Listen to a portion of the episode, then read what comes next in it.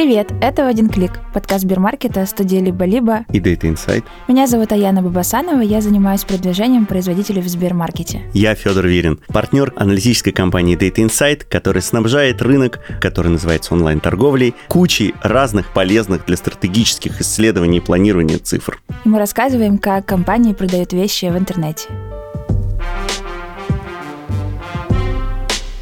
Интернет-торговля казалось бы, появилась всего 20 лет назад. А до этого это было непаханное поле, ничего не было, и все люди ходили в магазины. Так вот, это неправда. Потому что на самом деле торговля уже не одну сотню лет бывает совсем-совсем разная. И вот примерно лет 70 назад, если я не ошибаюсь, появилась такая штука, которая называется каталожная торговля. Мы получали по почте каталоги, в этих каталогах выбирали нужные нам товары, отрывали специальную карточку, которая была вшита внутри этого каталога, на эту карточку писали нужные нам товары и отправляли все это по почте в главной офис компании, и после этого мы получали обратно по этой же почте наложенным платежом товары зачастую из другой страны. Этой страной могла быть Германия, эта каталожная торговля называлась Отто, чуть позже Квелли. Этой страной могла быть Франция, эта компания называлась Ля Редут. И вот этот вот флер зарубежных покупок, которые делались непосредственно в другой стране, это было круто. Помнишь, Аян, такое было? Да, вот один раз мне пришли кеды из Ла Редут я так радовалась, потому что они были золотистыми пайетками. Они, конечно, были похожи с на Конверс, но это было из Ларидют. То есть так ходили во Франции. Слово «пайетки» меня уже смущает. Они приехали, но оказались немалы. Ехали они порядка месяца, отправка обратно означает тоже порядка месяца, и получение еще месяц, так что месяца два я буду без золотистых кет. А что а можно просто сдать? То есть можно просто отправить и бесплатно придет еще раз. Ну вот этих подробностей я не помню. Угу, okay. Но когда вот я была ребенком, мне мама такая, знаешь, месяца два еще придется ждать новые, либо эти. Я такая, конечно, эти, вытащила стельку и пошла. Но потом их сожрала собака, так что Так что вот что я знаю про Ларидют. Вот эти каталоги, они сейчас ушли в прошлое, но на самом деле они существовали еще не так давно. И компании, которые десятки лет управляли каталожной торговлей, в этом только что закончившемся десятилетии переобулись на онлайн-торговлю и стали в своих странах очень большими компаниями онлайн-торговли. И сегодня мы поговорим с человеком, который возглавляет Ларидют в России.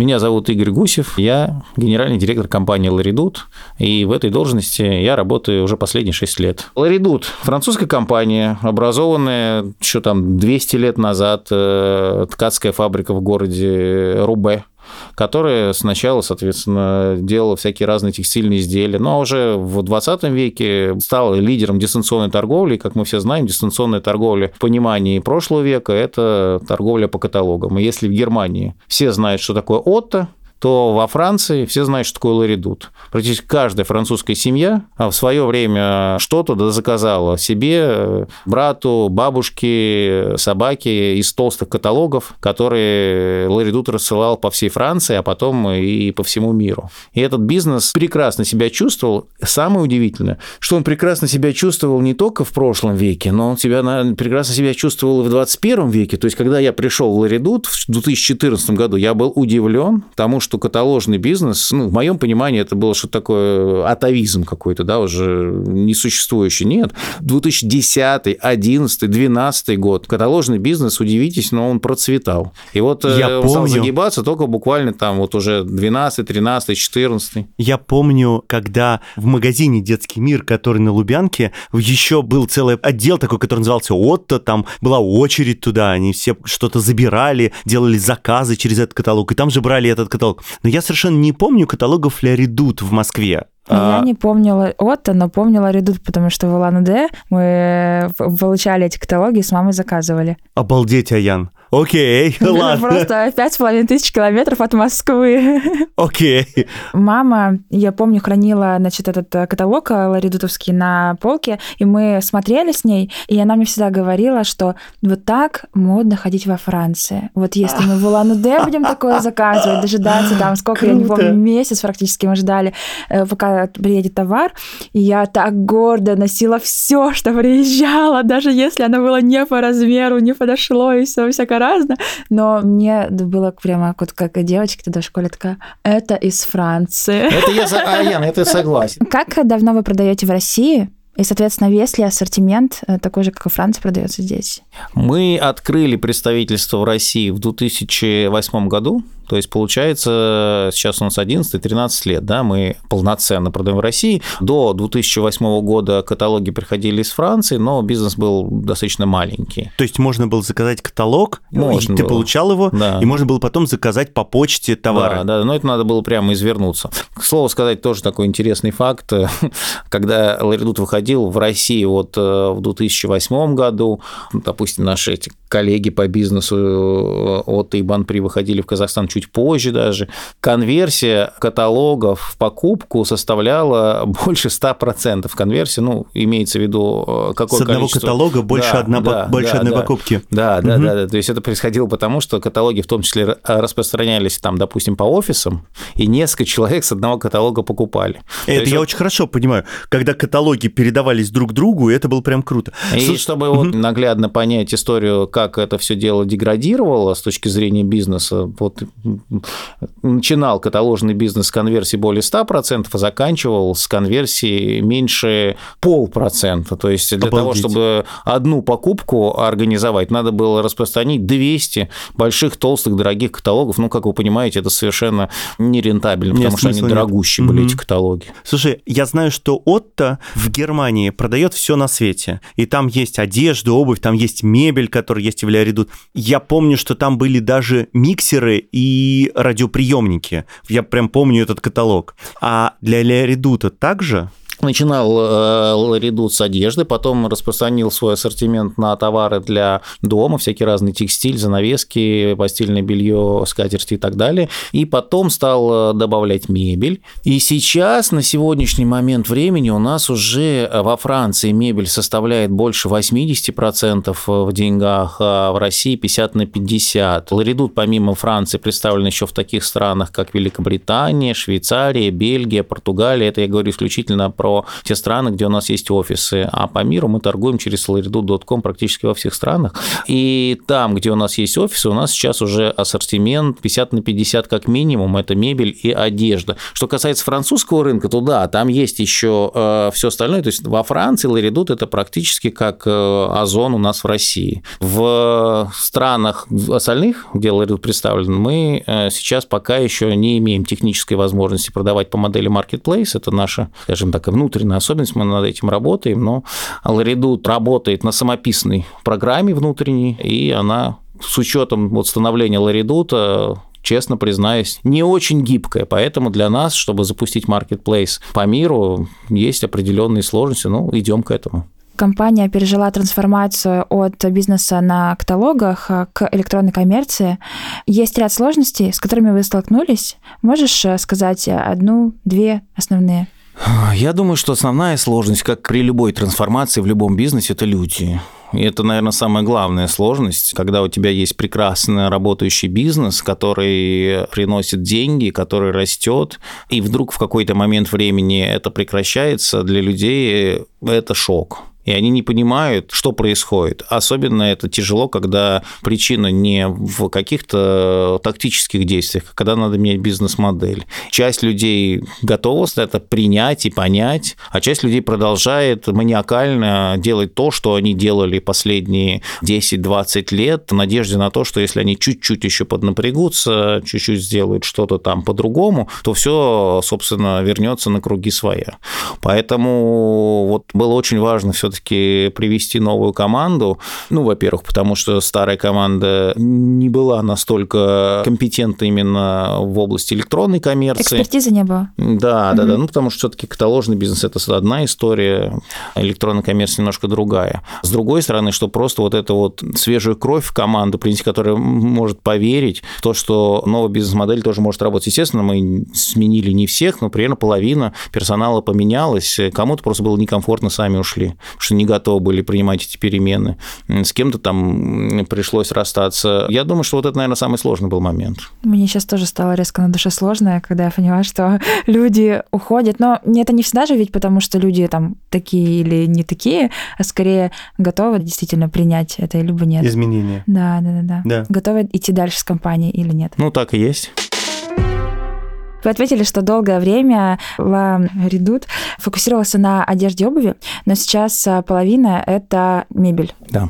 В чем секрет успеха этой категории? Позиционирование мебели, потому что на российском рынке есть достаточно большая незаполненная ниша между недорогими российскими производителями мебели, недорогой, но более-менее качественной Икей угу. и дизайнерской продукцией, угу. которую люди возят из э, Италии, из других там стран ну, мира, да. и которая стоит в 5, 6, в 7 раз дороже, чем э, Россия или Икея. И поэтому, когда мы недавно вот проводили опрос среди э, дизайнеров, которые сотрудничают с Ларидут и рекомендуют Ларидут своим клиентам, к своему удивлению обнаружили, что одно из преимуществ Ларидута по сравнению с другими игроками на рынке являются наши сроки. Мы всегда думали, что у Ларидута сроки ужасные, потому что в отличие там, от лидеров рынка, которые там доставляют чуть ли уже не день в день, у нас там мебель люди ждут по 2-3 недели. Но по сравнению с Италией, которые люди ждут по полгода,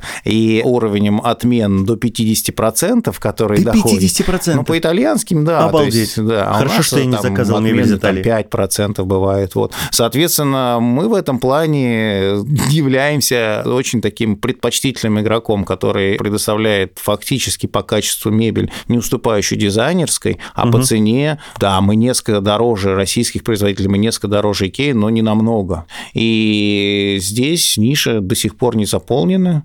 У нас очень дизайнеры хорошо сказали про нашу целевую аудиторию. Я персонально проводил вот тут несколько недель назад фокус-группу. Я говорю, как вам кажется, кто покупает мебель в Ларидуте? Они сказали, у вас две аудитории. Аудитория номер один – 45+, плюс, обеспеченные люди, которые могут себе позволить купить Италию, но не хотят. Жабы их душат э, покупать угу. диван за 300 тысяч рублей угу. или за миллион. Угу. А вторая аудитория – это 25+, которые тоже хотят Италию, но не могут себе позволить.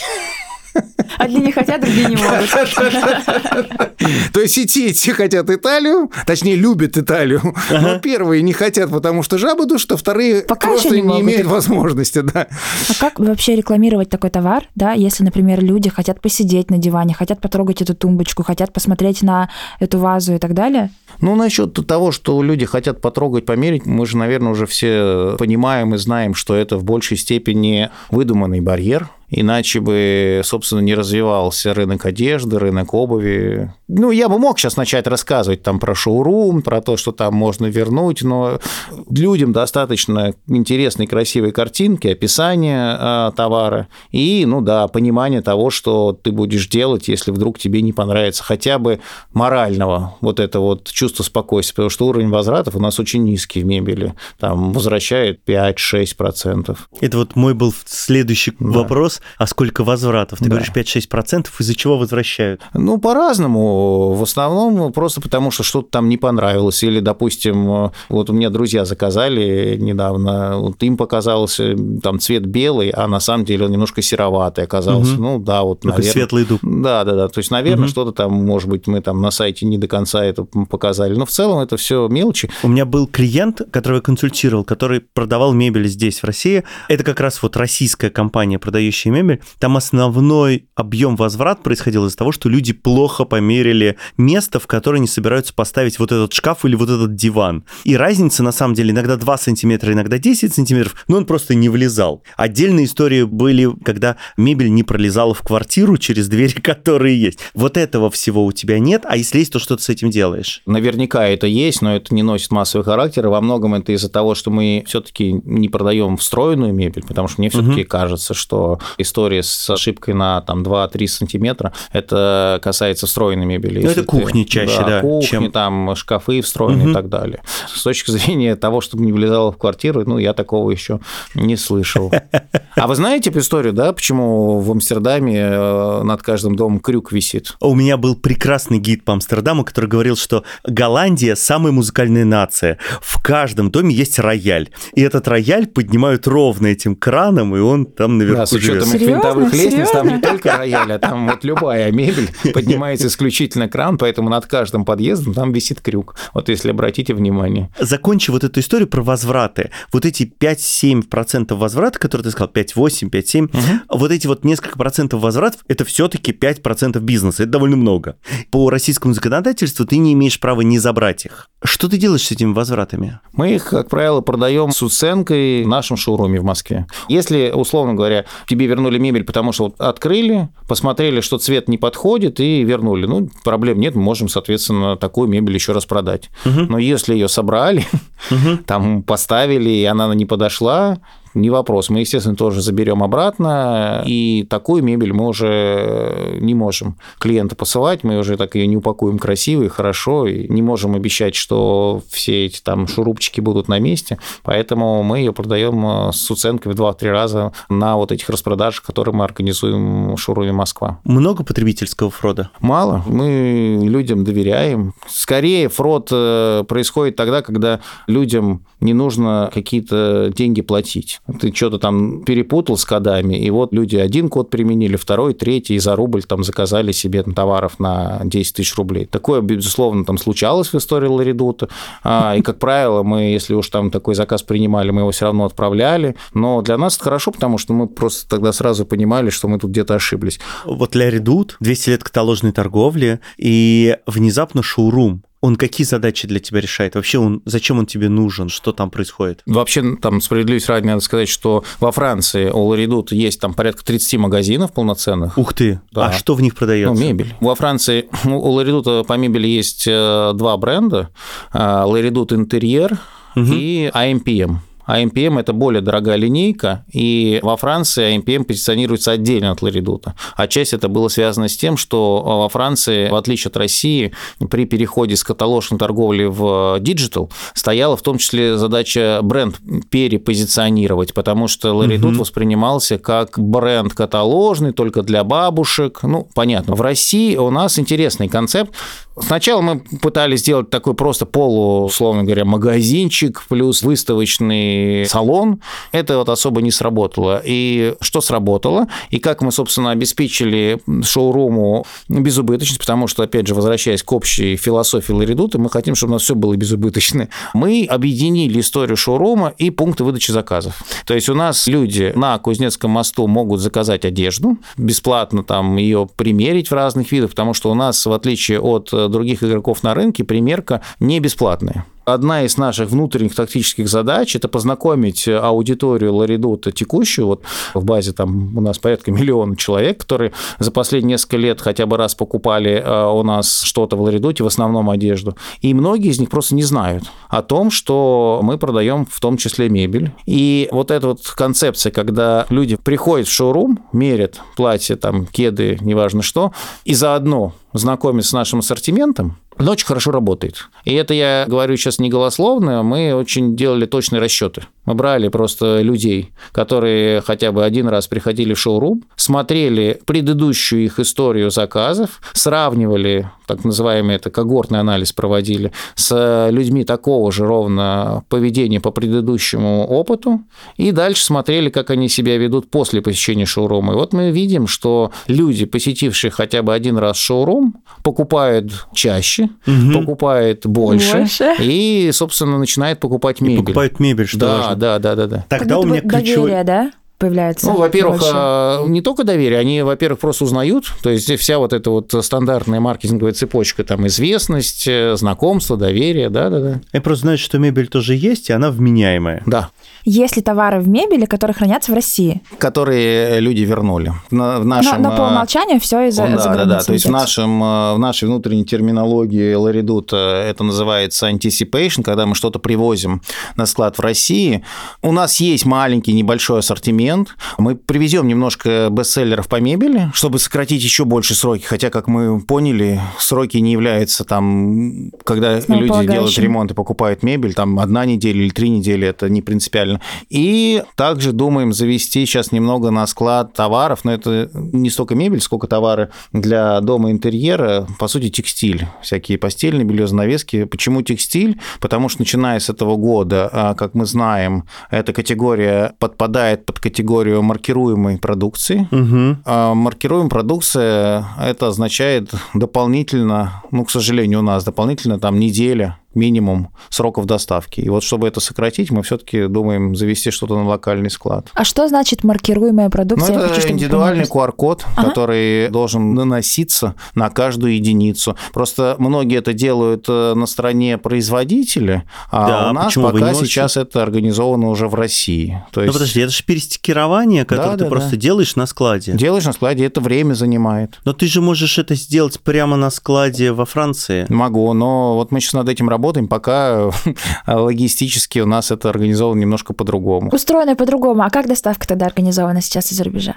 Вот человек заказал, что происходит? Человек заказал, товар у нас в общей партии приезжает на один из двух складов, который является у нас партнерскими складами. Сейчас мы, основной наш склад находится в Ярославле. Услуги предоставляются немецкой компании Бертельсман, в России известной под названием Арвата. Второй склад мы открыли именно для крупногабаритной мебели недалеко от Москвы, склад В7. После того, как товар приезжает, соответственно, на склад в России, идет его уже индивидуальная упаковка, и всеми возможными службами доставки, которые у нас присутствует на сайте, который выбрал клиент, а, доставляется от Почты России до там, почтомата, курьерской доставки, пункта выдачи заказов различными компаниями. Игорь, у мебели есть проблема всегда, даже не одна. Первая проблема – это то, что мебель деревянная. Ее чуть потрясли, чуть-чуть бросили, и у тебя приехали щепки вместо того, чтобы приехала мебель. А вторая проблема – это то, что мебель, она же разобранная приезжает, угу. и твоя тоже разобранная приезжает. Это значит, что вот этот шкаф – это четыре коробки.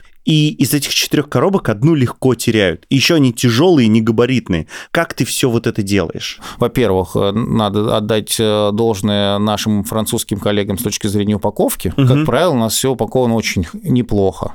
Что касается сложности сборки, я персонально сам лично собирал несколько столов и шкафов Ларидут. Э, инструкции прекрасные, достаточно все это комфортно собирается. Что касается мультибоксов, как правило, они не теряются. У нас бывает, конечно, накладки и сложности, но все-таки партнеры достаточно наши профессиональные логистические. Я просто подумала, Европа, она же закрыта для угу. обычных смертных людей. Были какие-то проблемы в перевозе, значит, товаров? Вот это из, нет. Из То есть мы, когда вся эта карантинная история началась, мы опасались, что угу, э, угу. будут сложности, но даже в самые такие напряженные времена иностранцам выдавались разрешения на въезд иностранцы, как мы понимаем, это там белорусы. Ну, дальнобойщики, дальнобойщики спокойно ездили, да, да. И которых э, могли не пустить. Но нет, все нормально, нет, пускали. Они да, да, да. И угу. в этом плане у нас, э, к счастью, никаких перебоев не было. А склады во Франции работали без перебоев, не закрывались? Там же был прям локдаун-локдаун. А, склады был небольшой перерыв, ну, угу. ну буквально там неделя,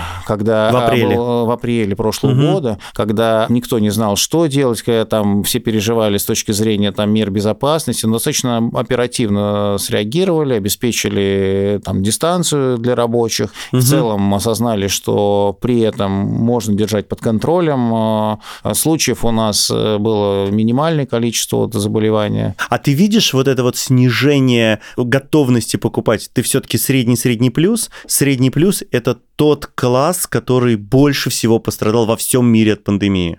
Ну, Ларидут это не чувствует. Тут очень просто сложно сказать. Мы не чувствуем это потому, что идет э, перераспределение из офлайна.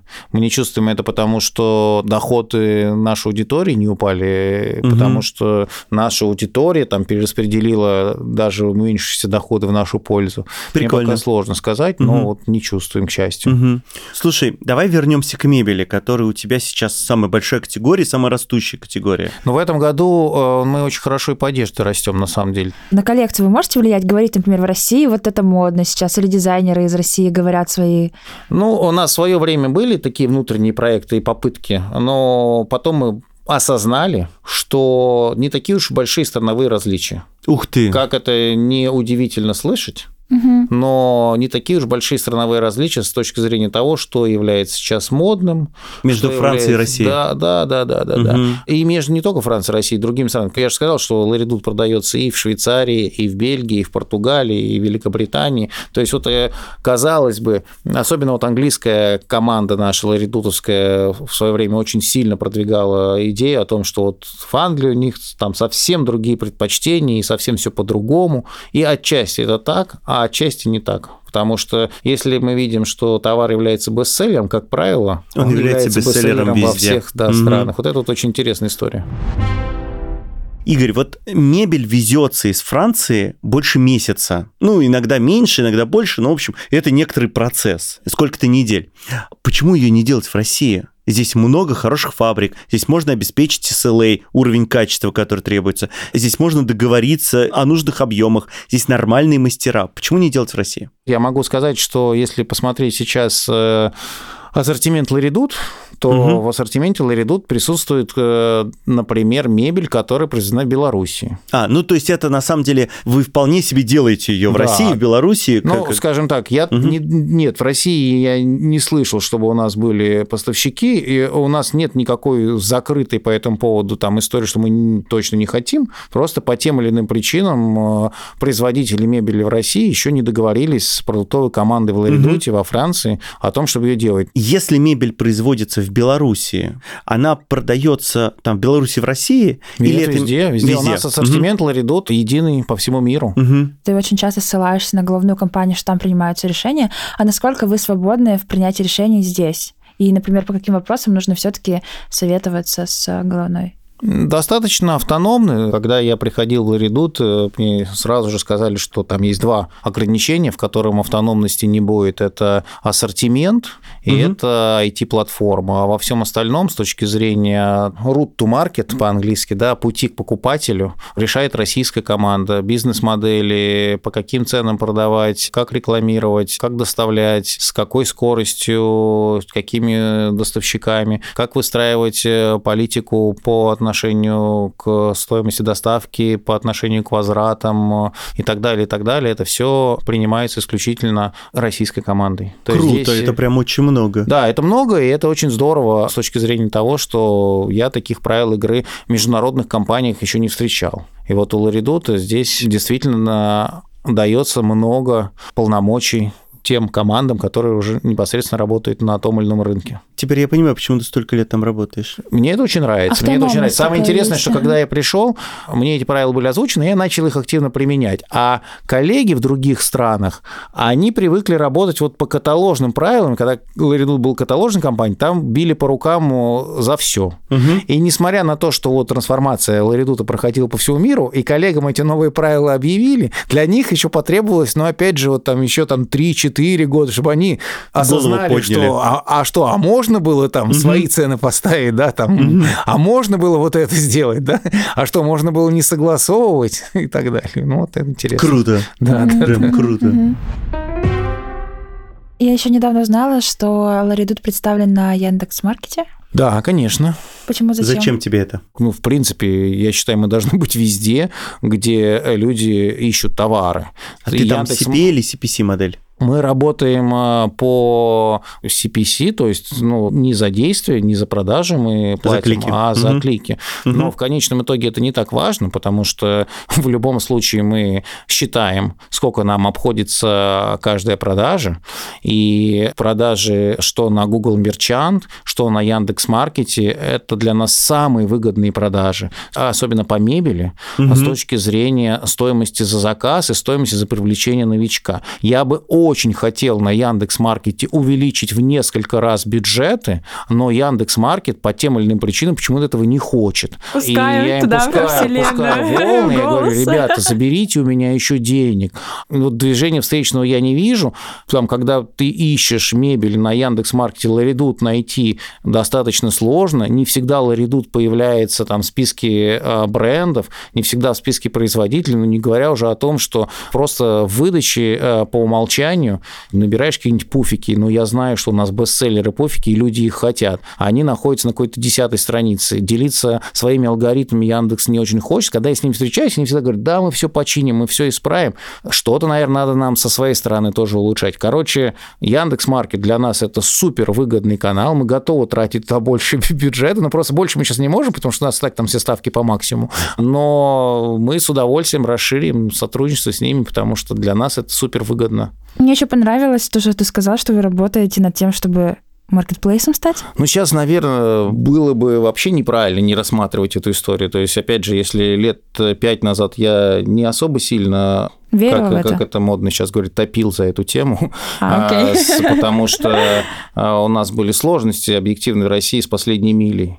И все-таки можно было выстраивать конкурентное преимущество за счет строгого контроля именно доставки собственной, да, или там своих партнеров и так далее. Но сейчас более-менее ситуация наладилась, и это уже, по сути дела, является, на мой взгляд, некой гигиенической нормой, чтобы у тебя был более широкий ассортимент. То есть мы не хотим, естественно, с- там, становиться по ассортименту конкурентом там Ламоде. Wildberries или Озону, но для своей аудитории, предпочитающей хорошие, качественные товары, которые делают жизнь более красивой, это вот наше такое ларидутское позиционирование, помогает людям делать дом, а, себя более красивыми, более привлекательными. Да. Тут, конечно же, любые производители, кто может это делать качественно и доступно, потому что все-таки доступность это тоже одна из ключевых характеристик Ларидут, то есть мы не про там супер премиум. Конечно, мы бы хотели э, таких э, продавцов иметь у себя на площадке.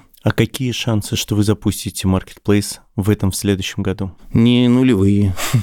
А Сейчас пока у нас э, речь идет о перспективе там 3-5 лет. Я правильно понимаю, что вот сейчас ты привязан к французскому софту, а ты вообще, когда пишешь маркетплейс, ты можешь от него отвязаться или ты ждешь, когда там внесут эти изменения? Если это будет такой немного усеченный маркетплейс, э, когда, например, у тебя есть твой ассортимент Мгм. и товары, представленные сторонними производителями и доставка осуществляемая сторонними производителями, и там своя корзина. Вот в таком виде теоретически можно прикрутить э, локально, чтобы у тебя был, как это модно говорить, свой отдельный чекаут, то есть отдельный, соответственно, путь оформления заказа. Если мы хотим делать по-человечески, как это должно быть, чтобы С единой корзиной. с единой корзиной, с единым Мгм. способом оплаты, здесь, к сожалению, нам без э, изменения инфраструктуры французской не обойтись. Звучит как наполеоновские планы. Ну нет, это не наполеонские планы, Осторожней это со просто... словом Наполеон и Франции. Да, да, да, да, да, да, да. Согласен. Это, но это действительно непростая история, потому что у нас монолитная платформа, и в этом вся ее, соответственно... Сила и слабость. Сила и слабость, да. Завершая наш подкаст, наш выпуск Блиц. Короткий вопрос, короткий ответ. Какая категория товаров самая популярная? Ну, пуфики у нас хорошо продаются э, из мебели, прям вот хорошо. Это такие штуки, которые из тряпки и наполнены шариками, ты на них плюхаешься, и они делают так... нет, нет, не в виде Подожди, шариков, а- пуфики это вот, э, Вот. в прихожую, да? Да, да, да, да, да. А То это есть такие квадратненькие квадратники, коробочки да, на да, колесиках да, или на с ножках, вели- или без с ножек. велюром, да, такие Мгм. или бархатные. Ты на них садишься и шнурки завязываешь. А, Да. Вот, Класс. э, отлично продается. Садовая мебель хорошо продается, но это уже ближе к сезону. Это такие скамейки на улицу, качели, Да, вот да, это да, все. да. А из одежды, ну, все стандартно, то есть платье, то есть самая ходовая категория. Ого.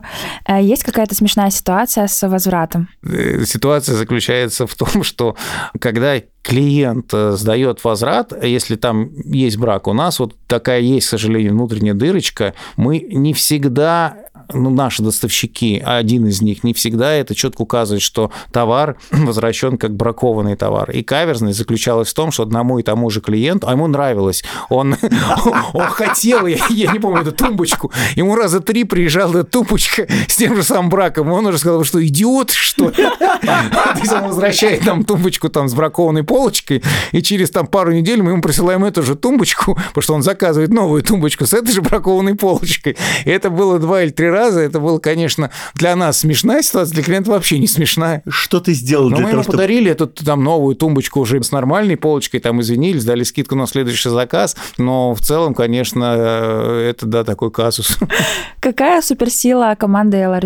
А, Взаимозаменяемость, я надеюсь, и взаимоподдержка. Э, Вот. Спасибо тебе огромное. Спасибо. Все, пока. Пока-пока. Слушай, прикольная история. Ты когда-нибудь заказывала мебель онлайн? Заказывала в Икее. И как? Я А. боюсь тебя спросить, как?